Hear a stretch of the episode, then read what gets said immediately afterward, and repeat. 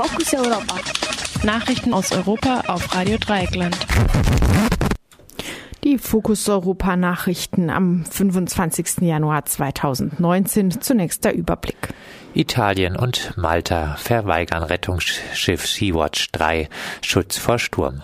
Über 800 Milliarden Euro Steuerhinterziehung in der EU. Gelbwesten wollen ins EU-Parlament. Andere lieber gar nicht in den Politikbetrieb. In Frankreich wundert man sich über deutsche Geschwindigkeitsdebatte. Und nun zu den Themen im Einzelnen. Italien und Malta verweigern Rettungsschiff Sea-Watch 3 Schutz vor Sturm.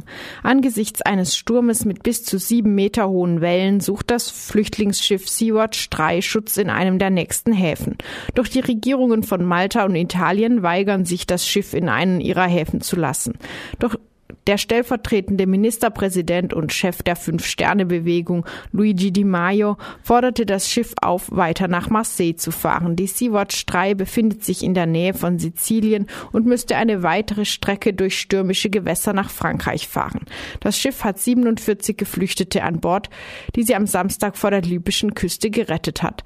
Nach Schätzungen des italienischen Instituts für internationale politische Studien von Anfang Oktober stirbt in etwa jeder fünfte Flüchtling auf dem Weg von Libyen nach Italien im Mittelmeer über 800 Milliarden Euro Steuerhinterziehung in der EU.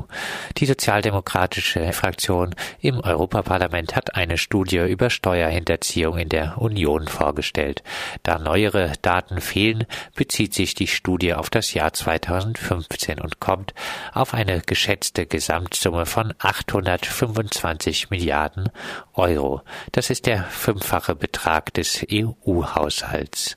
Würde man den Betrag in 500-Euro-Schein aufeinanderlegen, so würde er mit 300 Kilometer Höhe lässig in den Weltraum reichen. Mit Abstand am meisten Steuern werden in Italien hinterzogen, gefolgt von Deutschland und Frankreich, wobei natürlich auch die Größe der jeweiligen Volkswirtschaften eine Rolle spielt. Bei der von dem britischen Steuerexperten Richard Murphy erstellten Studie fällt auf, dass es offenbar leichter fällt, die illegale Steuerhinterziehung zu schätzen, als die legale Steuervermeidung durch Konzerne.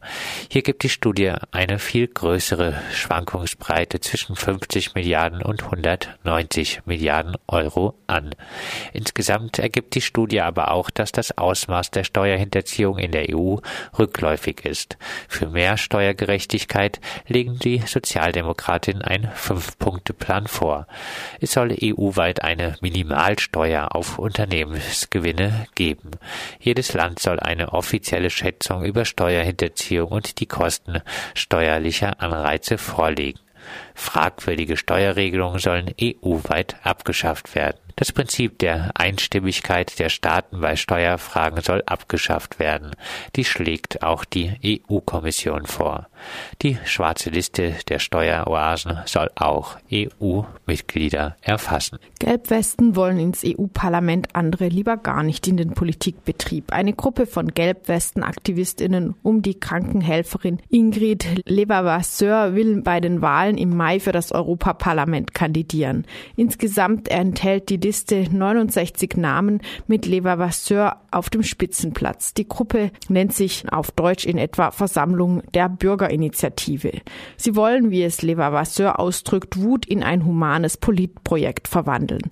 Kritik hagelt es aber aus den eigenen Reihen der Gelbwestenbewegung. Da gibt es Gelbwesten, die den Charakter ihrer Bewegung als Graswurzelbewegung erhalten wollen.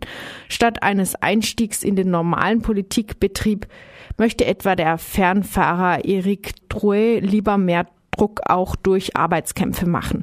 Die kommunistische Gewerkschaft CGT hat für den 5. Februar zu einem Generalstreik aufgerufen.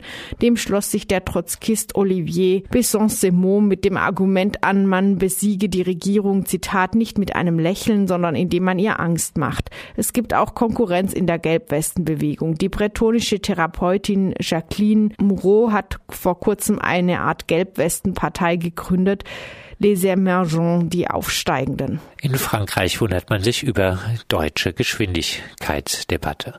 Die französische Zeitung Le Monde zeigt wenig Verständnis für die möglichen Leiden deutscher Autofahrerinnen, wenn sie nicht mehr mit mehr als 200 Kilometer pro Stunde über deutsche Autobahnen rasen dürfen. Eine Geschwindigkeitsbeschränkung werde jenseits des Rheins als Angriff auf die nationale Identität gesehen, meint die Zeitung. Frankreich wird gerade über eine Geschwindigkeitsbeschränkung von 80 Stundenkilometer diskutiert.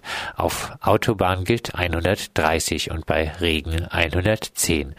Deutschland ist das einzige größere Land in Europa, in dem es kein oberstes Tempolimit gibt. In Bulgarien gilt 140 als Obergrenze. In Italien sind einige Straßen auch für bis zu 150 Stundenkilometer zugelassen.